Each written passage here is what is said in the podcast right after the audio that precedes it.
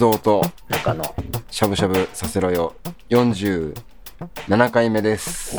もうすぐ50回じゃないですか。そうえっと去年の3月ぐらいだっけ始めたか。なんかもう時期に1年みたいな。去年の3月か。それほぼほぼ毎週喋ってますから。ねえちょっとまたね1周年とか24時間やりますか。24時間をおやってやろうじゃないかっていう 生気持ちは。あ3の月。おあの多分ほぼゼロですよ視聴者。はあのライブ配信したとしてもゼロ。あのもしくはあのその日初めて見つけた人が来るから ただのこう頑張って客集めしようとしてるおじさんたちっていう。じゃないですか。あのそうそうあれです。先週、はい。えっと、映画の話をしたでしょ、あもう先週か。うん。キューブリックの話したでしょ。ああキューブリックを見スタンリー見なさいキューブリック。はい。的なそう。見なさいっていうかまあ俺が好きみたいな、うん、俺がだからそう見ようってなったんか、はい。俺それまでタランティーノ見るって言ってたその前が、えっと、マーティン・スコセッシばっかり10本ぐらい連続で見て次何かなっていう時に次タランティーノかなと思ったけどやっぱりキューブリック見ますっていうので、えっと、1本だけ見ました。あ見たんや。見た2001年宇宙の旅。まあ名作やでな。俺もう内容覚えてないけど、あれはあの ずっと気になっとってんけど、うん。見たことがなくて、うん。えっと90えっと1967年でしたうん。調べたら。すごいよね。あれはねでもあの度肝抜かれましたね、あ本当？うん。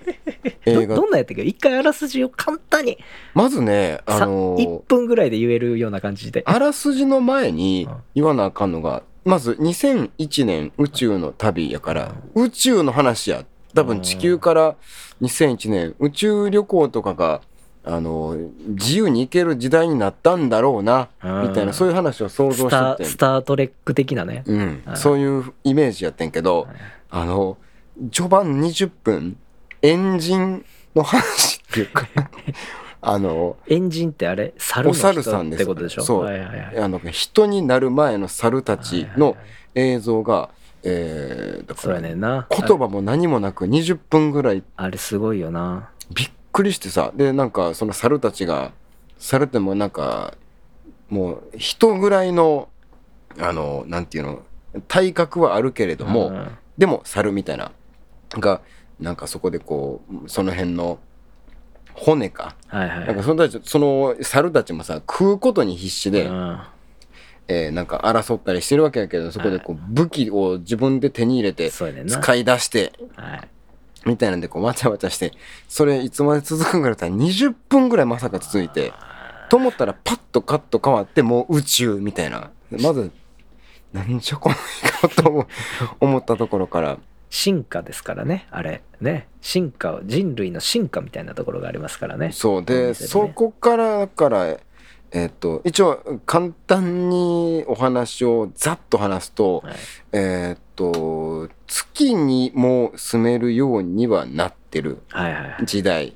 そして、えっと木星への探査はい。を今やってる途中です、的な。はいはい。で、えーそれにこう向かっている乗組員たちの話って感じです。うんでそこに、えー取り組乗組員たちの、えー一人的な扱いで春9000っていうコンピューターが積まれていてまあはい本当に今で言うと AI っていうか会話もちゃんとできてはいはい。で、えーっていうその人たちがえー木星に向かっていくって話なんやけどあんまりその物語的なものがあの合ってないようなもんみたいなさ最初言い方したけど、あのさっきさ20分間その猿の映像って言ったけど、ん。的な映像が要所要所に10分ぐらい平気で集まってくるね宇宙でだからなんやろあのなんか作業的なことを宇宙でするってなった時にさ、はいはい。そのちっちゃい宇宙船みたいなのにメインの船から出てってしかもあの宇宙ってさ空気がないから本来当然音がないんですよね、うん。だけど「スター・ウォーズ」とかさはいはい。ああいう映画になると大体宇宙って音があるじゃないですか、うん。ガンダムとかもそうやけど。でもうん本来ない。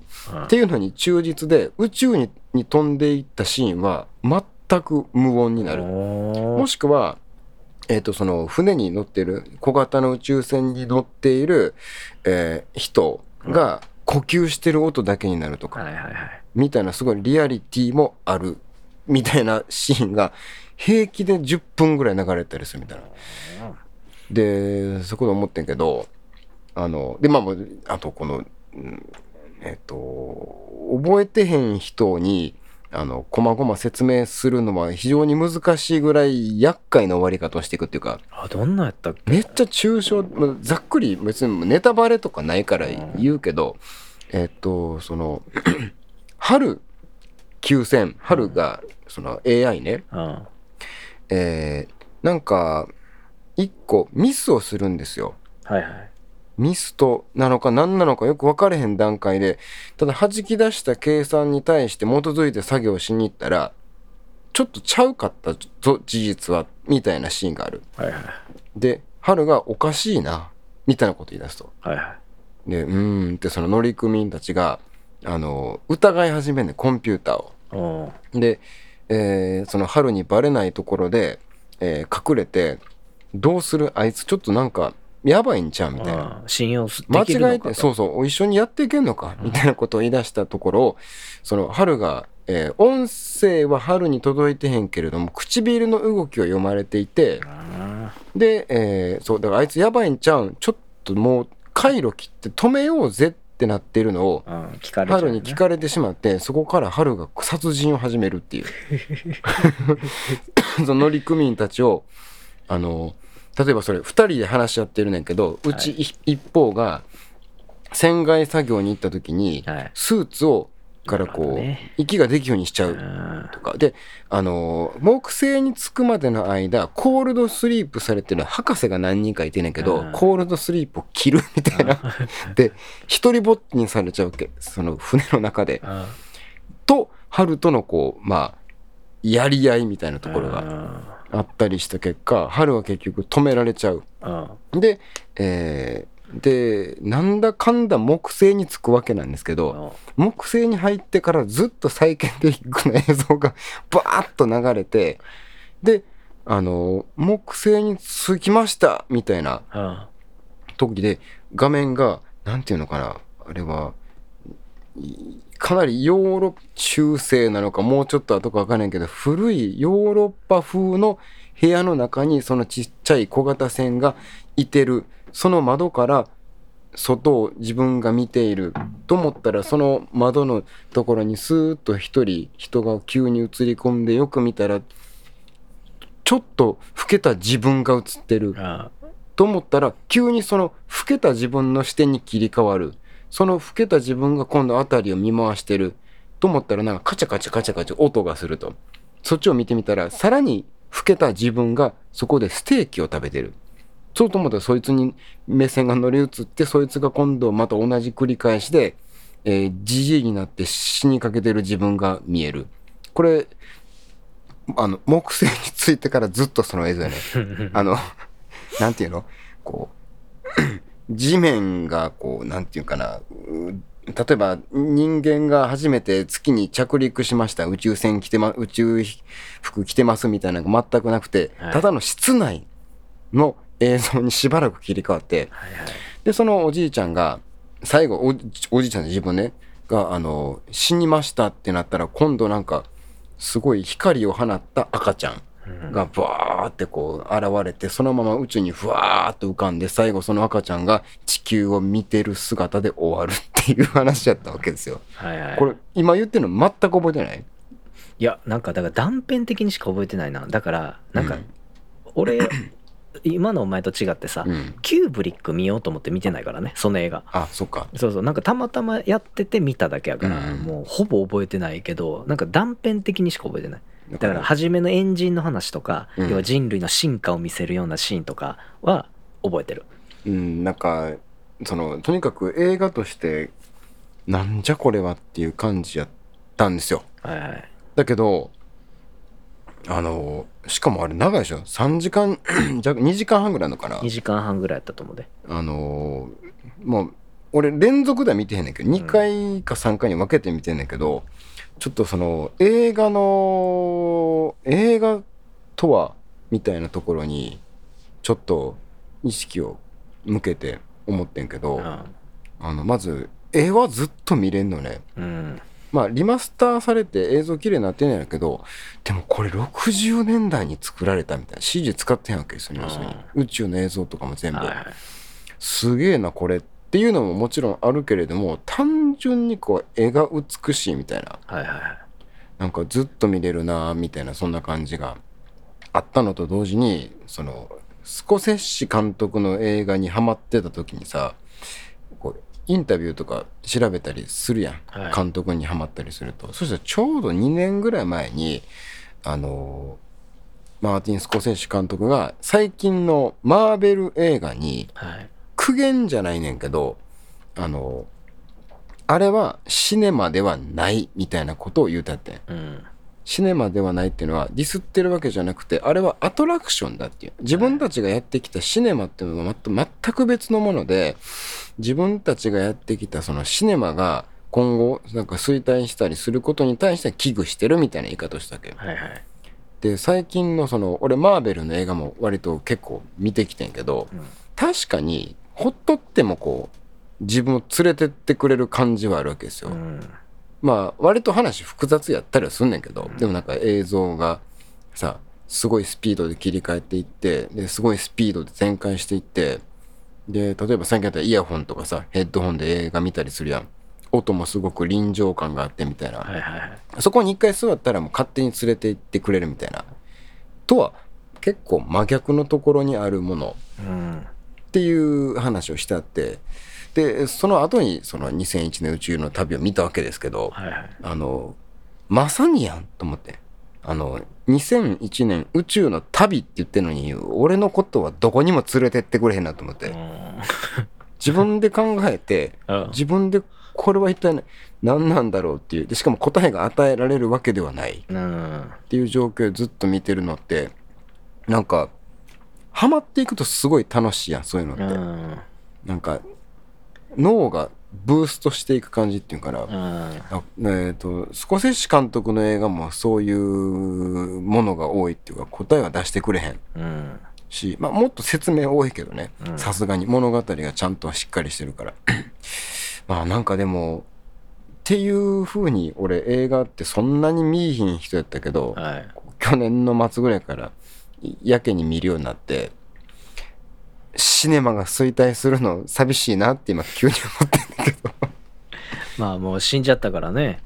うん。しかもずいぶん前なんでしょいやそんなことないんじゃない？まあまあずいぶん前か。まあそうか。もう2024年やもんな。そう言ったらもうずいぶん前そうだかから2001年宇宙の旅ってさうん。23年前の話なんですよ。うん本来最後がアイズワイドシャットやと思うよ、うん。で多分す撮影中に死んだんじゃないかな。新しい映画の。なんか言ってたねそれは。うん。なんか。そうそうそう、暗殺暗殺というか暗殺された疑いがあるっていう。エプスタインって、うん。あ幼児幼児愛好家のうん。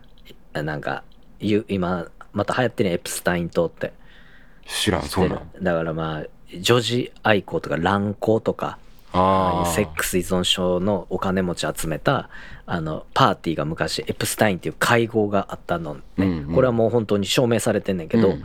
それをあの暴露しようとししたのがキューブリックで。うん。でそのキューブリックはそのエプスタインをあの題材にしたテーマを書いたのがワイズ「アイズ・ワイド・シャット」っていう。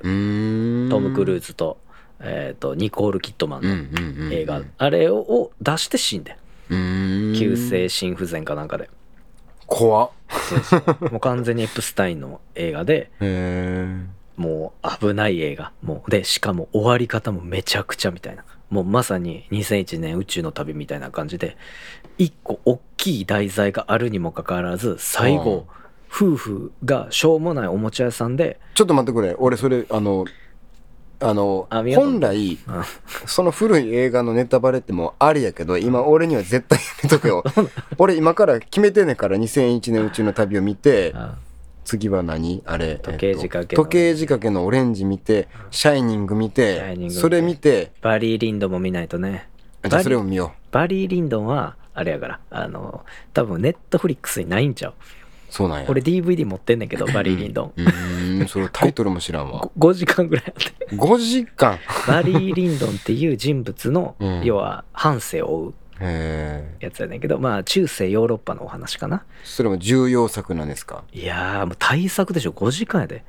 大作その長いっていう意味の大作。いやまあまあだから長いイコール監督としてはさカットするところがないんだから。確かにそういうタイプの作品撮ってる人からすればこれは見とこなぜ時間がかかったのかっていうことですか？ただキューブリックのあのプロフィール見ても代表作に載ってないね。多分俺それで触れてへんもん目に。バリー・リンドンはただ俺あれやで。でも他のアイズ・ワイド・シャットは DVD 持ってるけど、うん。あのアイズ・ワイド・シャットとバリー・リンドンやから俺がキューブリックの DVD 持ってんのは。ジャッキー・チェンはもっと20作ぐらい持ってんねん。そんな好きなん？ジャッキー・チェンのこと。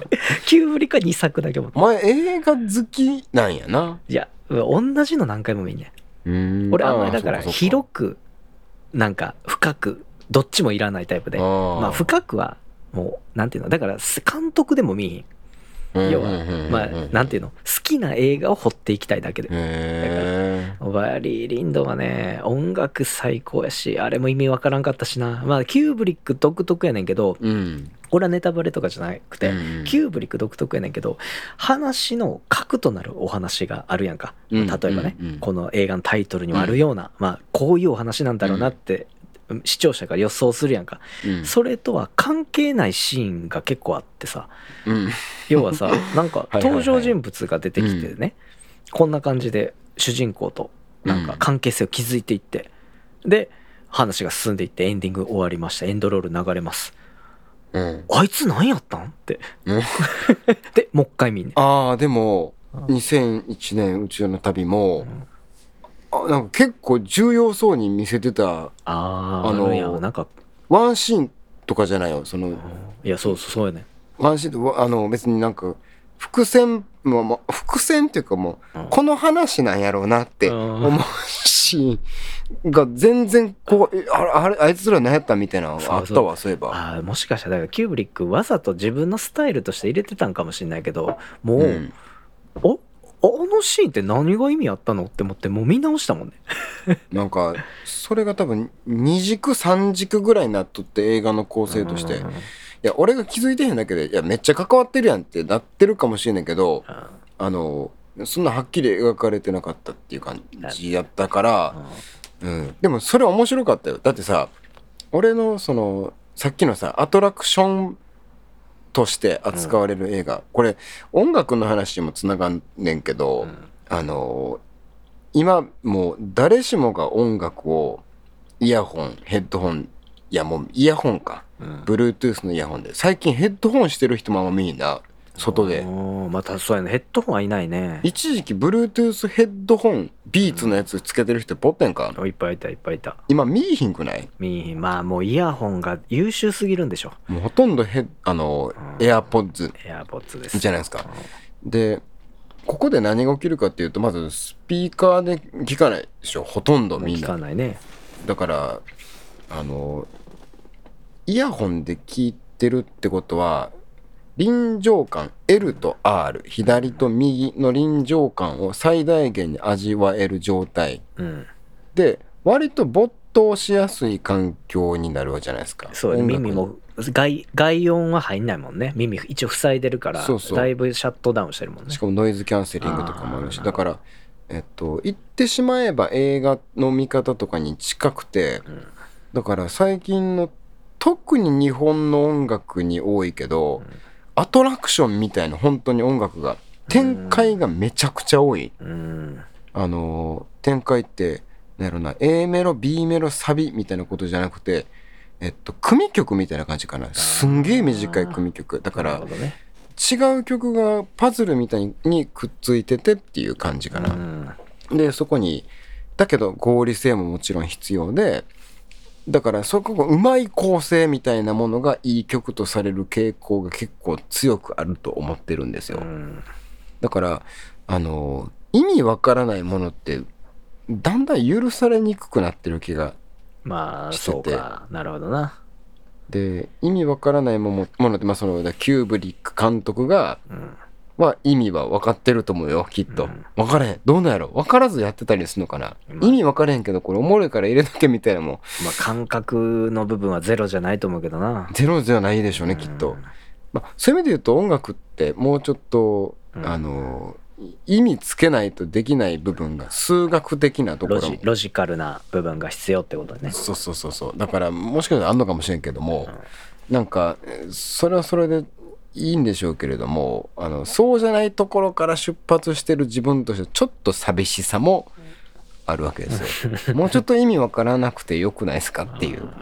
なるほどね、うんカート・コバーンはあのニルバーナの曲の中であのえっと何の意味もなく差別的なことをいっぱい言ってるとかさ、うん。なんかそういうのにちょっとかっこよさを感じてたりしたわけですよ。まあ、確かにね、うん。だから結構さ昔のその、まあ、キューブリックでもススコティッシュ。スコセッシって。お前多分な同じ間違い前もしてるスコセッシュティッシュがどうしても 脳から剥がれへんの。スコセッシュ。脳の水分でティッシュがこびりついてるってことですか？そうそうそうそうあのススコセッシュ監督も、やっぱちょっと哲学的な部分があるやんか。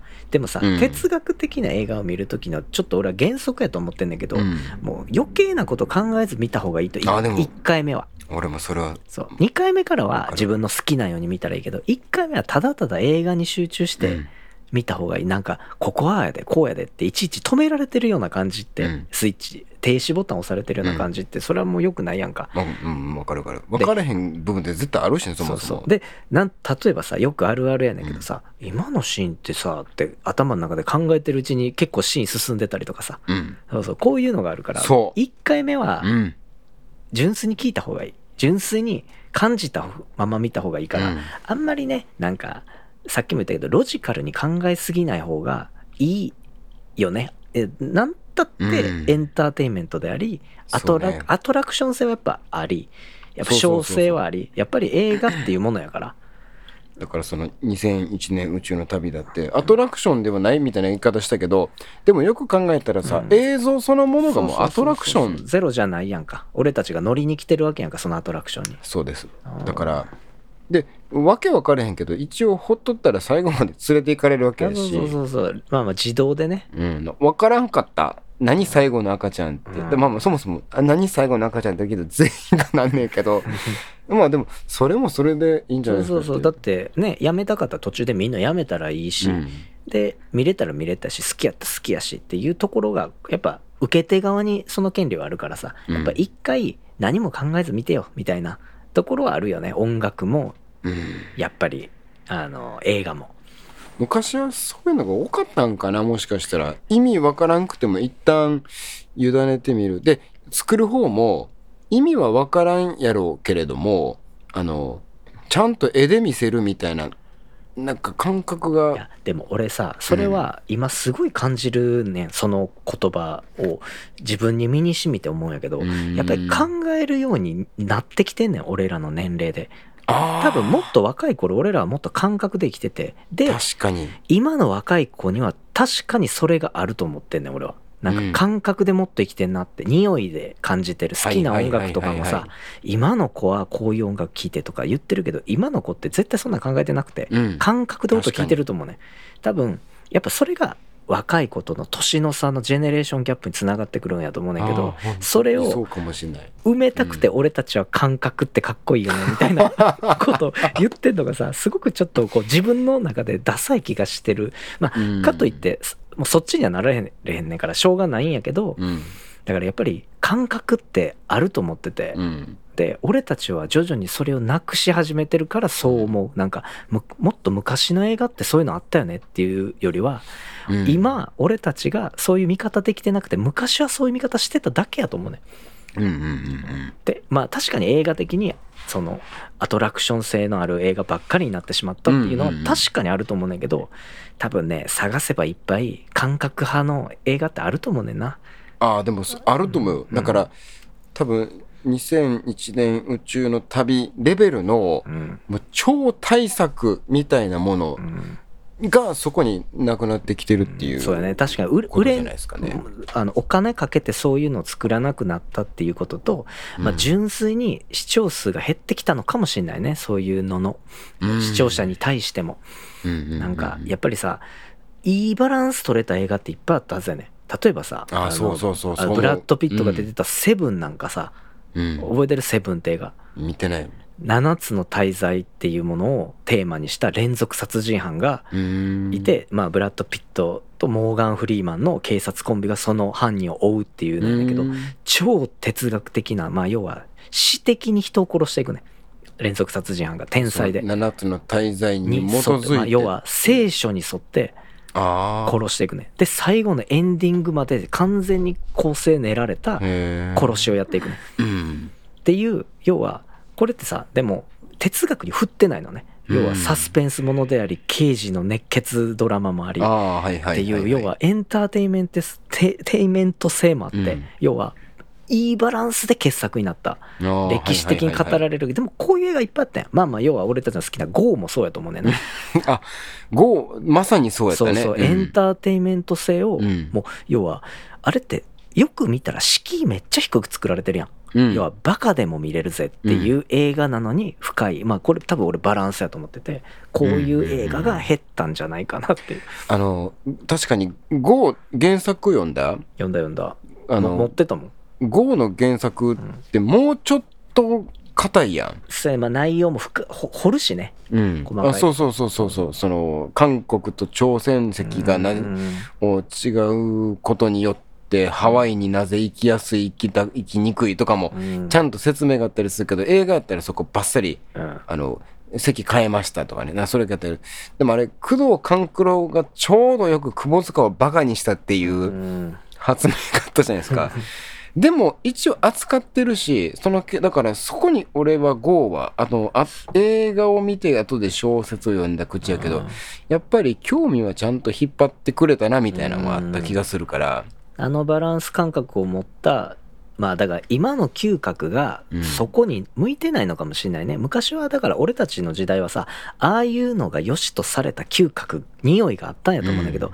今はそんな映画があっても反応しないのかも若者が。でそれは若者の鼻が鈍いんじゃなくて、うん。そういう嗅覚を持った人たちがいて今がトレンドやし、うん。旬なんやと思う。なんか人の本質として語るのは間違えてるよなその自分たちああでの時代を。もそうそうそう、俺もだからあのーまあそのスコセッシ監督がマーベル映画を別に批判したわけではない。そうそうそう。これをでも批判と捉える人も多かったらしいんですけど、いやまあまあわねけじゃなくてあの文化として別である。で自分たちの文化の衰えを感じるっていう危惧感ね。うんだけど今そういうふうに今思聞いてて思ったけど、あの若者若者10代うん。20代とあるいは30代からまあそれ以降、うん結構ここ線引きあるじゃないですか、うん、あるあ多分る。家族を持つとかさ子供ができたできないみたいなあのがいてる世代みたいな差が結構大きいと思うけど、どっちも好きみたいなさどっちもこう同じ尺度で割とハマるみたいな映画ってうん。最近なんかある？それが。俺はうん、あ、でも俺それを言うなら、うん、俺まさにやけどアニメがそうやと思うもん。俺アニメとゴジラやと思って今今やったらね。ああ、ゴジラそうなるかね。俺、ま申し訳ないけどさ、10代の子がゴジラゴジラ言ってんの見たことなくてさ、そうなんや。やっぱりあのゴジラが売れてるって、要は映画館に行ける世代にハマったんじゃないかなって思ってて、多分若い子見てないと思うよ。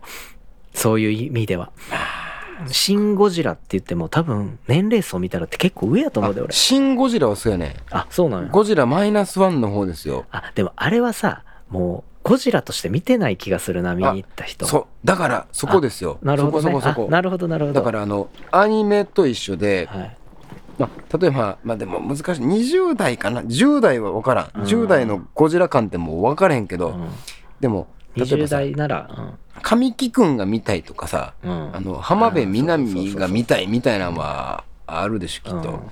であのちょうどニュースで今日見たけどあれ世界で140億円突破したみたいな、もう結構なもんやねそれ。うん、になってたらしなってるらしいとかもう受けてるらしいんですよはっきり世界で。うんそう。だからでも確かにそれはゴジラっていうこう超ビッグコンテンツを扱ってますっていうのと同じく日本のこうアニメっていうものっていうの。は、なるほどね、だから要は入り口が何かしらなんだろうな。うん。入ってしまえば別にであの出口はそれぞれやし、うん確かにね。だからどこでどうやってでもあれか。だからアニメ映画で言うとさうん。あのーアニメって特にささっき言った絵で見せるとか、うん。映画っていうフォーマットそのものを見せるっていうのが多分きっとやりやすいじゃないですか。確かにね。大変やと思うよ。作ってる人たちは、あのいだからこそなんやけど作り込めてしまうとか。俺でもねなんか匂いで言えばさ、うん。感覚的な意味で言えばさ、うん。すごいそれが強かったのは最近やったチェーンソーマンなんかまさにそうじゃないかなと思うああね確かに。なんかあれすごい確かにね。センスで作った俺あれ一応漫画で全部見てんねんけど、うん。すごいセンスで突っ走るというか伏線もないし あんなに。なんかそうあでもそれはそうあれはあの伏線コロコロ変わっていくねんあの話。うん。要はもうなんていうの？なんかおもんないなと思ったら作者変えていくんやろうな。うん。そういうメタ的なとこまで見ちゃうのも嫌やねんけどさ、うん。なんか結構感性で描いてる漫画でなんかそんな結構しなんていうの？がっちりやった漫画じゃないのにあれだけ面白いしあれだけ引き込むし、やっぱセンス系漫画だなって。しかもテーマもしょうもないやん、あくまでチェーンソーになんねんで。テーマはしょうもなかったね。でぶっ殺しまくっていくね、ん、要はバトル性も何もなくてさ、うん。ただただぶっ殺しまくっていくだけやんか。うん。なんかすごいよねあの漫画。確かに。でも面白かったねあれは、うん。俺あのアニメしか見てない。アニメとあのあえっとあれえっと1期2期で分かれてるあれ。あ分かれてる。2期目以降は途中まであそうだからあの、ま警察編と2期目はまた学生編みたいな学生編みたいになってくる、あのえだからその警察編の方はアニメで全部見たけど。アニメ全部やってたっけ？あじゃあだからまだ終わあってないでしょ？そう終わってないわ。終わあそうだからあのアニメでやってるところまでは全部見て、うん。そっから漫画で読んだんや、あでもあれは確かに伏線伏線してなかったね。最後一期の最後強烈やったからね、うん。わすごいわ。こんなのだってあれ少年ジャンプでしょ？まあ、これ一応あの数名しか聞いてへんけど、えっとい一応 ここ言わん方がいいか。うんネタバレは。一応な。いやまあまあ最後衝撃ですよね、うん。もあるびしっくりしたねあれは。まあ、でも逆に言ったらあのメイドインアビスなんかは俺らあ見てないか。メイドインアビスっていう結構そのなんていうの探索系？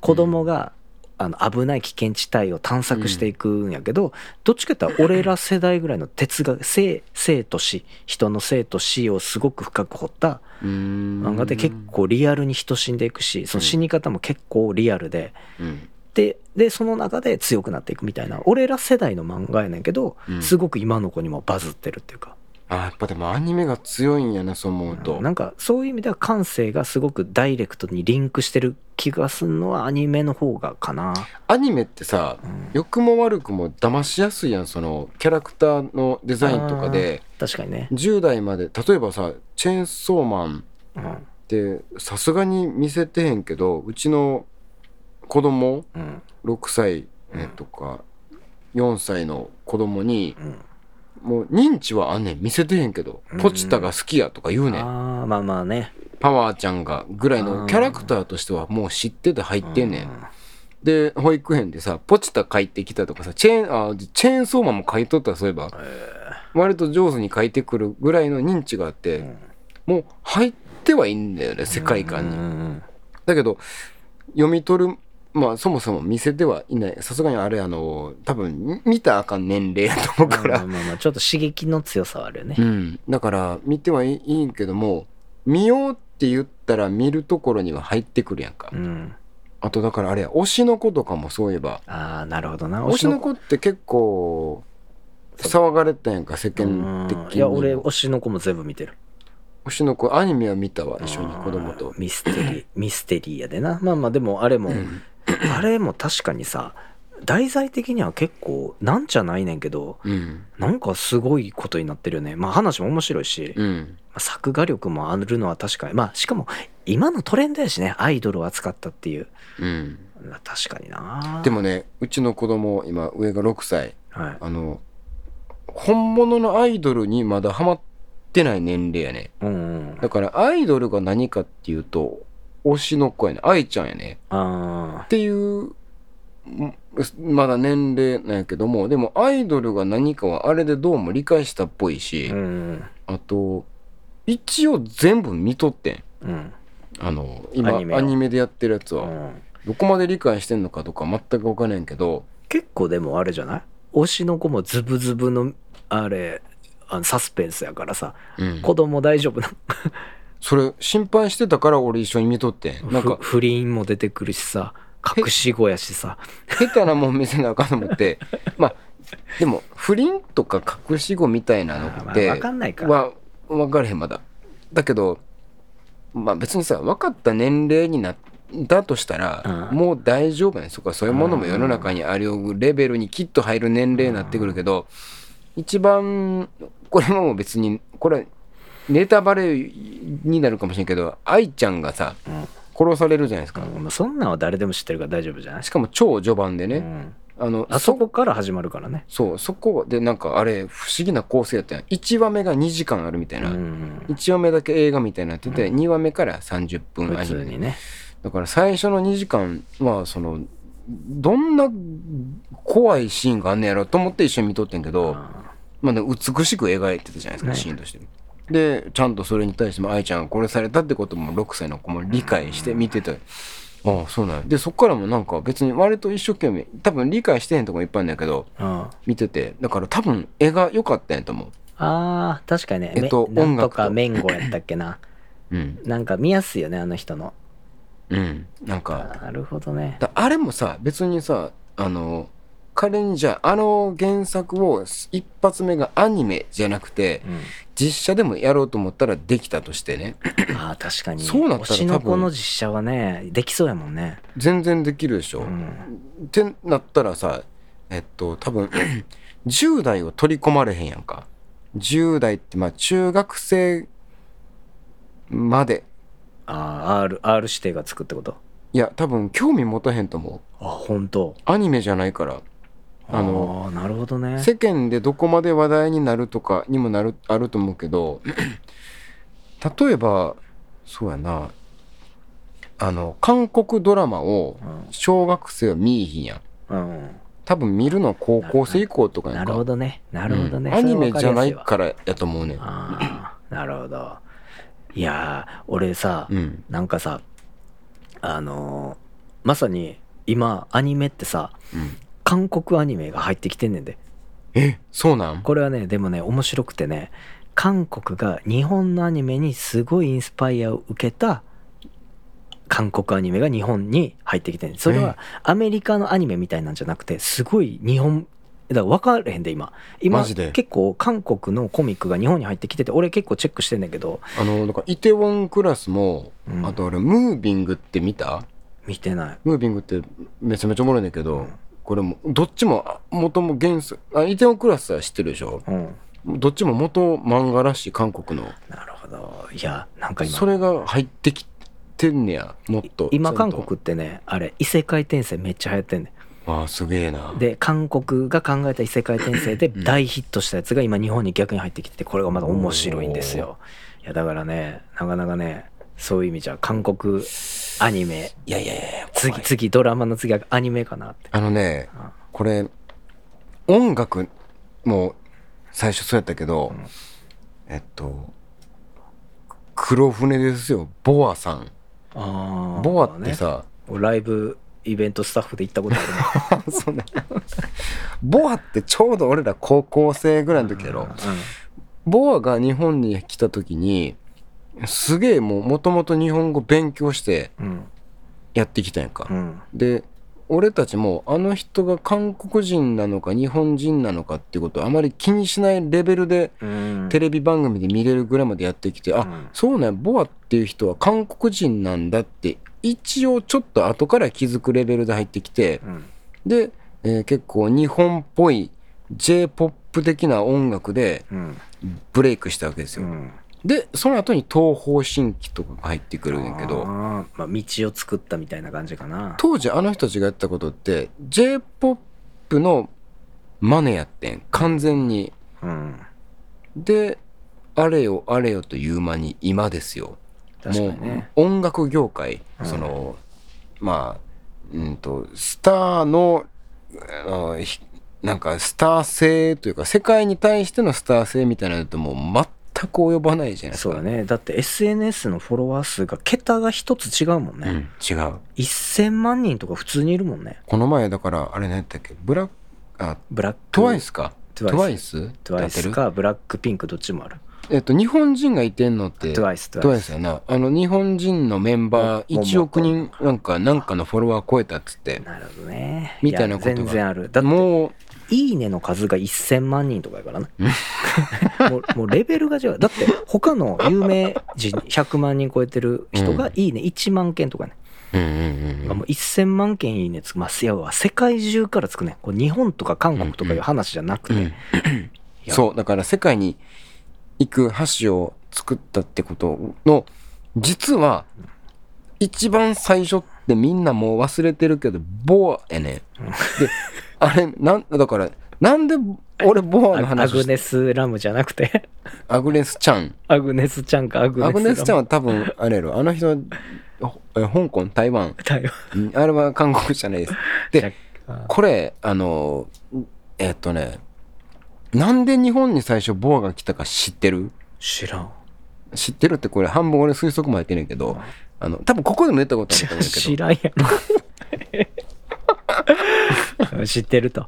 俺のことどれだけ知ってるみたいな話じゃないよ。だってさ本当の話言ってもちゃうでってなるやんそれ。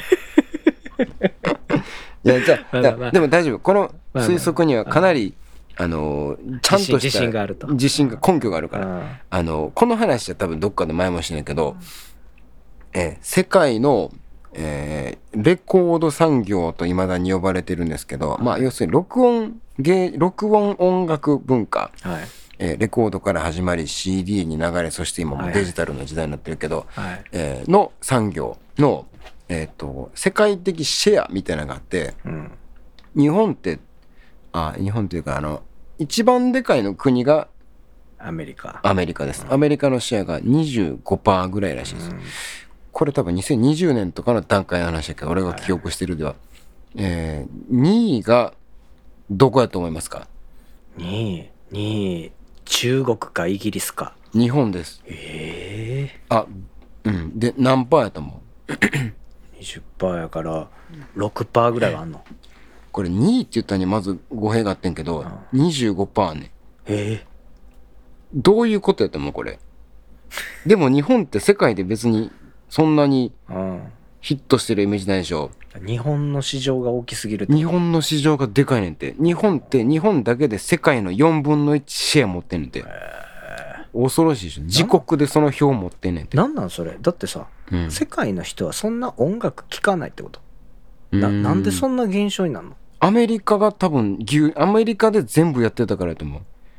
つまり世界の人もアメリカの音楽を聴くしで。なるほどね。で日本人はきっと日本人だけでバカみたいに CD を買いまくるっていう流れを作った結果世界に頼らなくてよくなってんねんて。確かにね。だってあんそのファンがバカみたいに CD 買わないもんね。そそういう意味では。うもうちょっと音楽が音楽であるんやと思う。日本って音楽が音楽じゃなかったりする確かにね。アイドルがあって音楽がある。貢献的なものもあるしね。そういう日本じゃ明確にそういうのがあるやんか。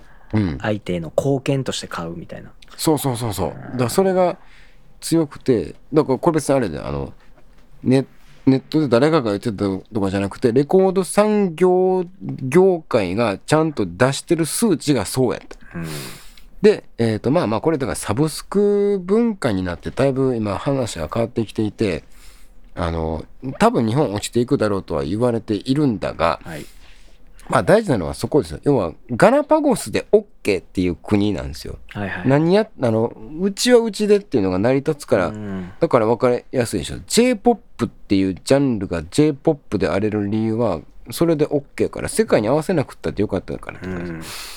で韓国さんは当然そこまでシェアを持っているわけではないので、一旦あの世界に出るためにどこ目指すかっていうとやっぱり横の国なんですよ、だからボアは私たちのところの侵略の第一波としてやってきたっていうしかも今アメリカ行っちゃったからねそうなの？だから本当にちゃんとステップアップしていった。だから一回こっちでシェア取ってうん。多分やけど資金つを作りに来たんじゃないかなと俺は思ってい て。そこまで考えるかな韓国だってボアがデビューしたの16歳とか17歳やで。でもここであの不思議やと思えへん。韓ボアって最初から日本語喋っとったやろ。うん。どれだけあそこで日本語教育を日本に出かける、いや俺俺がボアって言ってるだけでボア以外に当時おったかもしれんけどでも俺の記憶で東方神起とかうん。あと、えー少女時代とか、もうちょっと後で来てるやつね。でも考えてみなさい。だんだん集団化してるんですよ。確かにね。でボアが全部切り開きに来たうん。あの存在だったと俺は記憶してるんですよ、確かに。しかもああいうダンサブルな音楽ってさうん。韓国ってダンス国家やねうん。実はストリートダンスめちゃめちゃ強いね。うん、昔からってこと？世界四大ダンス大国って言ってね。うん。アメリカフランス韓国日本やね。うん。でも今日本より韓国の方が強いから。うん。もうでフランスも落ちてきて今アメリカと韓国が世界大会とかもうずっと戦ってたりするのね、まあ、日本人も強いんやけどなんかダンス大国やからまさにしかもあの時すごい国を推してダンスをしてたのね。だから2000年とか。うんうんもうまさにボアが活躍してた時、うん。うんあの時だからで宇多田ヒカルとかが小学生ぐらいの時に入ってきて、うん。要はダンサブルまあ小室哲哉とかもそうやけど、ダンサブルな音楽が日本を牛耳ってたやんかあの時代、うん。まあちょっと流れ変わってきたけど、うん。そのちょっと前ぐらいはもう超ダンサブル。要はダンスチューンな音楽がすごいあって。やっぱりバンドってなると韓国とかって弱くてさ歴史が短いから、だからダンサダンスチューンとかなってくるともう音楽なんかバンって作れるからさうん。簡単に、だから一気に世界に渡れたんじゃないかなっていう考察もあって俺。うんだからあの,、うん。あの小室哲哉が日本侵略の橋渡しをした黒幕なんじゃないかな 実は。そう俺の考察やけどな。実はボボアじゃない。おボアじゃなくて。内側に。そう。あの斡旋したのは小室哲哉なんじゃないかなってでも確かに、うん。あの完全に小室哲哉が海外の血をはっきり入れたもんね音楽業界に。そう j p o p を j p o p にしたのって小室哲哉ですししかもバンドっていう概念をもうなくしちゃったような人も完全に、うんうん。もうだから謎の DJ 入れたりさ、うん。もうなんか要はなんか謎のココミックバンドみたいなのをちゃんとコミックバンドじゃなくしちゃった。ああはいはい要ははいトンネルズとかがやってたのよ。あんなガラガラヘビとかさ、うんうんうん。着ぐるみ着て踊ってたのをさ、ちゃんとした商業としてスター性を持たせたのはうん。確かに小室哲哉かも、だってマーク・パンサーとかおかしくない、しかもさ今やったらうん。あのー歌が下手くそやったらさうん。補正できるやん。うん当時できひんかったっけ今ほど。うん。だから下手くそがちゃんと下手くそのまま世に出たっていうのはすげえ功績やと思うんですけど、ね。あでそうそうこれ元の話何が言いたかったかっていうとさ、ってことはつまり、うん。韓国の漫画アニメがうん。このままいくと超えられる。で超えられるのは日本国内で超えられるんじゃなくてあれが韓国の文化だったっていうことに。あと20年もすればなるんじゃない。まあでも日本はでも今そこもちゃんと世界にも強いからいやでもさんけど。すごくてさ、うん。知ってる？あれかんもう韓国ディスじゃないよこれは。あそうそう別にか違うなんならリスペクトの方ですよ違うけど俺すごいなと思ったんがさ、今ナポリピザって韓国発祥って韓国人言ってるらしいよ。韓韓国人っていうか韓国は主張してて。でなんでかって言ったら韓国の文献にピザが出てきてんで。でそれが千何年前の韓国ピザであなあ韓国ピザっていうかピザみたいな朝鮮ってことねこれうんナポリピザじゃん。ってことはあいつら俺たちが伝承したものを自分らの文化って言いやがってるってなってんねんて。いや俺さなんかほんまかどうかはもうこの際分かれへんけどさ。ああだからディスじゃないっていうものですね。なんかそこの主権勝ち取ることで何が起こんねやろっていう、うん。あの何が起こるんだろうのうんこれディスじゃないですよ。ディスじゃないんですけど何が起こるんだろうの、えー慣れの果てはさ日韓関係によく見れるじゃないですか。政治の話ですけど。ね。一番そこを知ってるのは私たちじゃないですか。でもこれナポリ対韓国になってくるってことでしょ。ナポリとかイイタリア対。そうそう。だ漫画とかもさ、うん。今あの異世界転生ものって流行っててさ韓国じゃ。うん。まあでも異世界転生もののクオリティ韓国高いのようん。日本人ってさあの要は黒人ビートミュージックみたいな感じで、うん。異世界転生ものってプロの漫画家が書いてないねあれ、うんうんうんうん。あれは要は素人があの要はあの無料サイトで転載したことが始まりやねん。自分たちの小説をうんうん。あの転載し合ったことが始まりで、うん。それが文化として大きくなったから、すごい話がチープなんが多いねんけど、うん。韓国のはねちゃんと小説家が書いてんのよあれ。うんあの流行ってるらしいよ。じゃあ小説家の私が書きましょうって言ってるから、うん。話ちゃんとしてんね。うん。だからもうねうん。あのー確か例えばねアップルうん。アメリカのアップルうん。もう iPhone って日本アメリカがアップルが開発したもんですよ。確かに。です大革命です。間違いなく。うん。だけどスマートフォンってもうちょっと前からあるんですよ。うん。あのそれもそうやし例えば Bluetooth イヤホンの先駆けって AirPods みたいになってるけどうん。あるんですよ全然とかね、うん。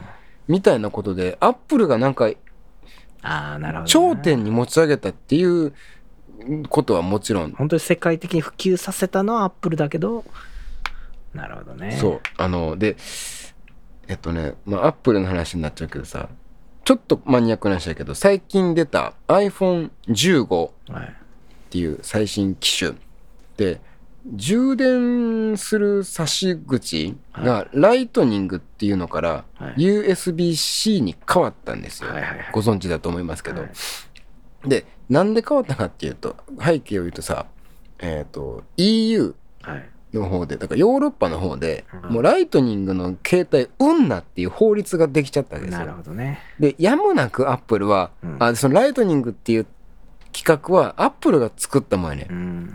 だからなんとかそこにのどれなのなんとかそこで稼ぎたかったけど、うん。もう売られへんくなっちゃったからやむなく USB-C に載せ替えたっていう裏事情があんねんはっきりと。うん。やけどその iPhone15 が発表されてホームページに載った時に充電が煩わしくなくなりますみたいなことをうん堂々と書いてやがんねんな。あ そうお前が作った やつお前が無理やり使ってきたやつが。あ荒らすよなあいつら。そうあのバッサリ自分たちの黒歴史を切るみたいなことを平気でやってきて。USB-C って超便利だよねみたいな顔して売り始めてんね今。いやでも確かにアップルってさっきも言ってたけどさ、うん。そうやって大きくなってきた会社やもんね。そうです。要は明らかに、要は他人の技術って言ったらちょっとおかしいけどさうん。をトレンドよく吸収していった結果がこれやからなんかやっぱり変わらんよななんかそう。方針はね。だからこれは韓国ディスでもアップルディスでも全くなくて、日本人にはできないことリスペクト。だってね。日本人企業がさ あのライトニングをが USB-C になった時にあの煩わしくなくなりますって書いたらさうん。あの炎上するやん。株価が下がるやん多分。お前らマジで言うとんかっつって。確かにさなんか日本人ってそういうところあってさ、うん。お前もよく言うけどさ、うん。あのこの例えばねあのさっき言った異世界転生もの、うん。もう要はあ日本発祥やんか、うん。でも世界でどんどんこれから流行っていくとしましょうよ、うん。じゃあ実は異世界転生ものって日本発祥やからねって言うやついるやん、うんだからって話やんか。なる。うんこれ AirPods もそうやんか実際はさ。なる。え AirPods アップルじゃないの？いや違うね、AirPods は実は本当はノイズキャンセリングは日本人が作ってとか言うけどもう毎回テレビ見て思うね、うん。だからってへえそうそう。やもんなもそうう。それでしかない。何にも起こせてない。へえは0円やほんで。そうそう。だからもうそこが器具やでな、うん。なんかアイ日本のアイドル文化もさすごいやんか、うん。まあもうちょっと今はあれかもしれないけど AKB とかも時代を作ったあのシステム、うん。やけどあれってどう考えても日本人にしか受けへんか。だって日本人受けする素人の女の子を集めてうん。踊れもしない歌もできない。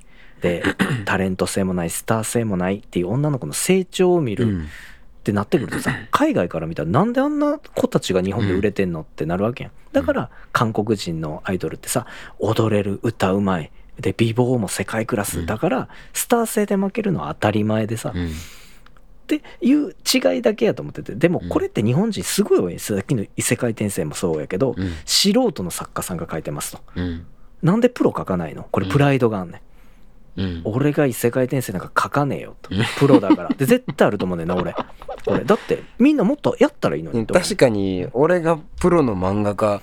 仮に10年ぐらいのキャリアのある漫画家 今異世界転生書かれへんもん。プライドがあって。まあそこをやったは推しの子とかも確かにやってんねんけど推しあのただあれじゃないねん異世界転生は。あれは異世界転生をセンスよく取り入れた漫画家のセンスを見せられてるから、ちょっとしたダサさがあんねんななるほど。いやダメなんだって。ちゃんと異世界行かなあかんちゃんと武器持てと。レベルを見せろレベルアップしろっていうのをパッとやったが韓国で。うん。うんで今追い抜かれそうになってると。まあでも抜かれるでしょう。で結局多分ね抜かれるやんか、うん。まあ要はさだだってクオリティが違うから伏線回収とかないから、あの異世界転生日本の。あだからもう異世界線転生した時点である意味だゴールやった出落ち漫画やね、で、うんうんうん。なんで異世界転生して面白いかって言ったら初めのチートぶり要はうん。最強ぶりが面白いね、はあスキルが全部持ってて何の苦労もせず、自分がどんどん国の王様になっていく。でもそんなん強すぎるからさあの12話ぐらいで終わっちゃうね。だからあれかもうちょっとギャグ漫画そうそうそうそうそう。的ってことね。そうそう。だから4コマ漫画チックやねんな、うん。なんかやっぱでも素人ってさしょうがないやん。うん。なんか自分で小説書いててもさすぐ結末言っちゃうみたいな、うん。要は長くそこの伏線をかけない。でも、うんプロは違うよな、うん。どんどんどんどん。でもう今ねその、うん。なんていうの？めっちゃ面白い。今日本で アニメがついに始まった超話題のやつがあんねんな。韓国のうん。異世界転生もので、でもう巻も15巻ぐらい出てんねんやっと異世界転生をさせた謎の黒幕が現れて。よく引っ張ったな異世界転生ものにしてこれは場合によっては名探偵コナンぐらい引っ張れんもんな。もう日本の異世界黒転生はずくめやっと無理無理15巻で出てきたってことでしょ。もうなだってさ日本の有名な漫画の「ブリーチ」でさえさうんバーって一編終わって次の編行ったら実はお父さんが死神だったってむちゃくちゃな設定持ってくるような国よくあるあるやんこれ。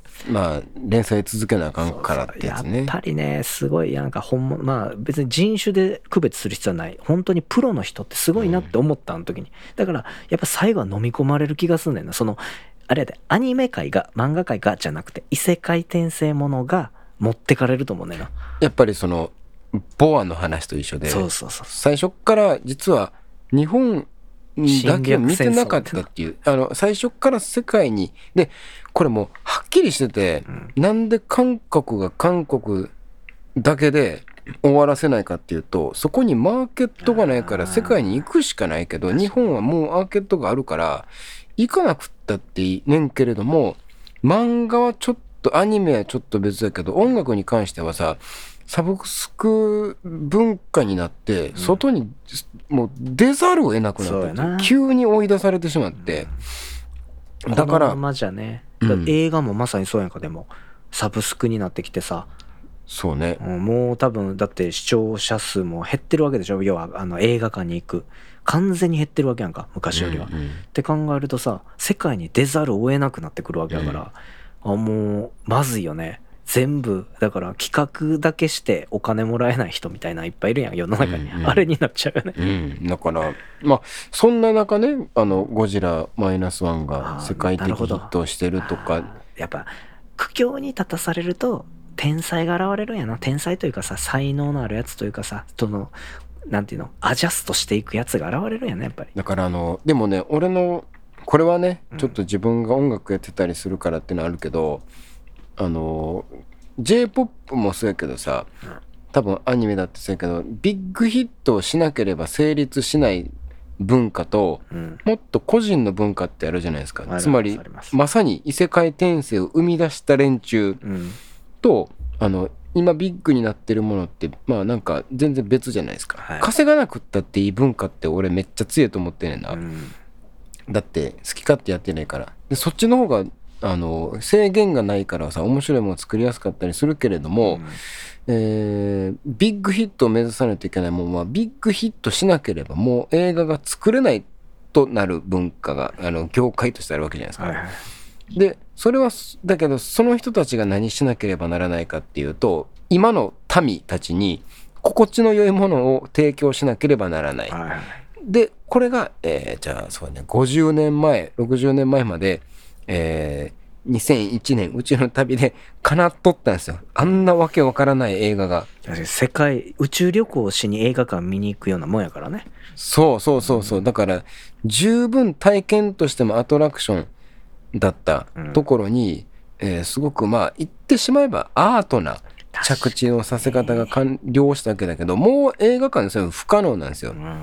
だから「ゴジラマイナスワンも俺見に行ったけれどもあのーやっぱりこう好みは分かれると思うけど、あのちゃんと気持ちの良いドラマにはなってるわけ、うん。まあもちろんね。なんか。だから弱点で言うとあの割とゴジラ置いてけぼり感はあるわけね神木君の話だね。ああ。まあでもさそれはやっぱりね、なんか、ね仕方がない。視聴者の押し付けになっちゃうもんねどうしてもね。だって作った本人としてはゴジラの名前借りただけで神木君の話を作りたかったって言われたら それまでですね。確かにね。でじゃあ俺はね、うんその異世界転生ものっていう文化そのものは一種のアートやと思うんですよ。確かにクリエイティブの仕方として。だから何そのお話の内容がじゃないよ、うん。そういう文化そのものに対する起こったことに対するね。そうそう。だったらさ YouTube とか見てるとさあのマスに向けたバラエティ番組テレビの番組、うん。的なテロップの入れ方とか であのテレビの作りをどんどんどんどんみんな真似して、うん。えーテレビの人口をこっちに流すっていうのをこの数年間みんな一生懸命やってきたでしょ、うん。じゃなくてさ2001年宇宙の旅を作ればいいんじゃないかなと思う。YouTube に自主映画みたいなのが少なすぎひんちょっと。そうやね俺もそれはすごい思ってて。やればいいのにっていうのはずっと思ってて。俺言ってたっけ？なんかもともと YouTube 始めたききっかけはね、うん。俺コント番組を作ろうと思ってて。本当は。はそれがちょっと周りのセンスがなさすぎてできないっていう風に感じて。一人コントはさすがにやる気なかったから。だからゲームチャンネルになって。本当は俺コント番組作りたくて要は自主のクリエイトされたものが少なすぎる、うん。要は番組みたいなフリーのノリのあの、作作本が多かったわけやねんけど、もうちょっとこう構成したものがもうそもそもクリエイトされたものが少なすぎると思って、まさに映画もそう。なるほど。だってホラー映画短編ホラー映画なんて YouTube で流せばいいやんって思うねん。俺、結構バズると思うねんな全然あのであのまあバズらなくったってもいいと思うね。自主アニメもそうやんか。うん。新海誠だってもともとは一人で制作した映画でデビューしたから、ね、あそうなんや。そうそう。へー。あのあの携帯の電波の話、うんうんうん。ガンダムに乗った女の子が 宇宙で戦うんやけどさ、へー。遠い宇宙でどんどん戦うからどんどん彼氏とのメールがうん。初めは1時間で届いたのがうん。3日になり1年になり最後は何十年も届かないみたいなとこまで戦いに行っちゃうみたいな話の切なさを書いたので大ヒットしてんけど。あヒットしてるそこにちゃんと業界に入ってたわけか。そうそう。だから一人で作って一人で出すっていうのは今もっと簡単になってるからさ。だからあの小説とか、うん。あと漫画うんは割とみんなやってるやんかそれ。もうく別に食う食わんとか関係なくてその自分の創作意欲を、確かに。それ YouTube じゃないけど違うアカなんかサイトでやってるもんね。そうそう。でまあもちろんそのみんなそれなりにさ、うん。あのバズりたくって努力してるやけども、でもバズらなくったってやったりするやんか。なんか YouTube すげえ弱くない？そこ。音楽もそうなんやけど。いやーだからさ結局 YouTube っていうコンテンツはマス向けのコンテンツになっちゃったってことでさ。うん。で求められてないんやと思う。なんかマスにはやっぱりそういうクリエイトされた作品が、だけどさ、うん。あのやっぱりじゃあ仮に映画一本作ってうん。見られるか見られへんみたいなことは一旦置いといてどっか一旦アップしよう。YouTube かってなるやん。だから見られてなくったってもいいあのそうやな。再生回数1000回ぐらいの自主映画1時間ぐらいの自主映画ってもうちょっと目に入ってきていい気もしてるの俺は一ポンも見たことない。確かに短短編すぎるやつしかないな。3分とかさ。そういうショートドラマは見るけど 確かにロング映画ってないよな。うんないでしょ。であもちろんねコストもかかでもコストみたいなこと言ったら削る方なんていくらでもあ正るじゃないですか。直ね時間時間もっととだって個人やからもっと時間取れるからうん。時間取ってやれば熱量さえあればって話でしょ確かにね。なんかでであのメリットも多いと思うんですよ。あのあんまり受けへんくても底辺 YouTuber と呼ばれないっていう、うん。あのま確かに。売れない映画監督に一応いられるっていうのがあるでしょ、底辺 YouTuber も別にメリットとかデメリットとかじゃなくない？でも底辺 YouTuber って言われてる人たちの痛さって何かっていうともうマスが見てる前提の振る舞いでやってるからやん。ああそれあるかもね。作品ってだから「皆さんこんにちは」って言ってる人が登録者数20人やったら、うんいやそのなんか皆さんっていうのってこれあの言っと言言っとくけど俺たちも今そういう状況にこれ置かれてる話なんだけど。そんなことないよ。ブーメランが今急にあのあの俺のこめかみに刺さったまま喋らなあかんくなってしまったんやけど。だけどまあでもこれだってそうやさしゃぶしゃぶさせるだってさ別にあのマスに向けた俺はだから俺とお前のなんかこの俺たち一体どこまでおもろくなれんねやみたいなところから始まってるのでうん。これはそうだから自分で言わせてもらうけど自主映画の方に入れてほしい。くくりとしては。なるほどね、うん。クリエイトされたものやと。そうだからそういうのがねあのだからなんかね あの音楽とかはい。その映像作品的なものもうちょっとアートなものを探すねんけどたまになんかそのそういてへんのかなと思って調べんねんけど YouTube で。まあいてない。確かにもったいない。本当に。トラックを流してる人とかいるのにね。なんか、え映像って本当に少まあ労力の差は歴然と音楽とは違うぐらいでかいから映像編集って、うんまあわかるよ。だからなかなかだからやっぱり素人が多いんですよ日本って。うん。下手したら多分海外は多いかもようん。日本は日本しか出てこないからだからさっき言った韓国の異世界転生と一緒で、うん。素人が多すぎてプロの作家が出てこない。要は長いもの撮れない。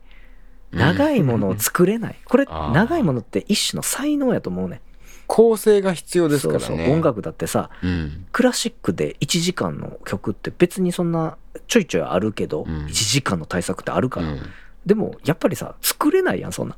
うん。どう考えても、うん素人はさやっぱりさ素人が多すぎるんやと思う多すぎれんです多すぎれんなうん大杉蓮の芝居は良かったな。ほんまになんか最近多すぎれんなうん。あのー、GO に出てたやん、確か。出てたでタクシー運転手なうん、よかったよな。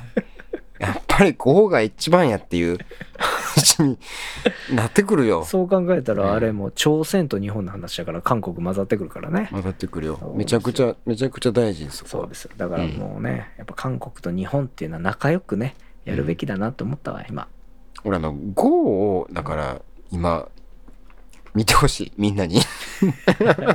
おっさんやでそれ俺はちっちゃい頃うん。うちのじいさんになうん死んだじいさんにさよ夜中2時とかに起こされてなうん。酔っ払ってんねいつも、うん。ああれアル中で死んだからうん。起こされてなうん「起きなさい起きなさい」トトロ見なさい」って言ってうん。2時ぐらいから4時半ぐらいまでトトロ見せられんね夜中やで。怖っ。俺ら多分40回はじいさんに見せられたトトロあるから。トトロ、じゃあちょっとトラウマ映画なってんの。あれだからお化けの映画やから本当お化けの映画ですよ僕からしたら。起きなさいって言われて牛光時に。そうです。トトロ。トトロ見なさいって言ってトトロ見せられて。なんでなんそれ？おこれだまあじじいが感動したんやろな。だああ、そういうこのと？トトロの良さを受けて大人になってくれっていうメッセージが込められてんねんけど子供はやっぱ感受性が強すぎてさ、恐怖しか覚えてないのよ。トトロってちょっと怖いから飲んで、そうそうそう。今見ても。そうトトロはね怖いんですよ、本当に。であの結局意味なんかないやんあの映画に。うん。なんかさ何もないやんあの映画って、うん。俺俺は言うで。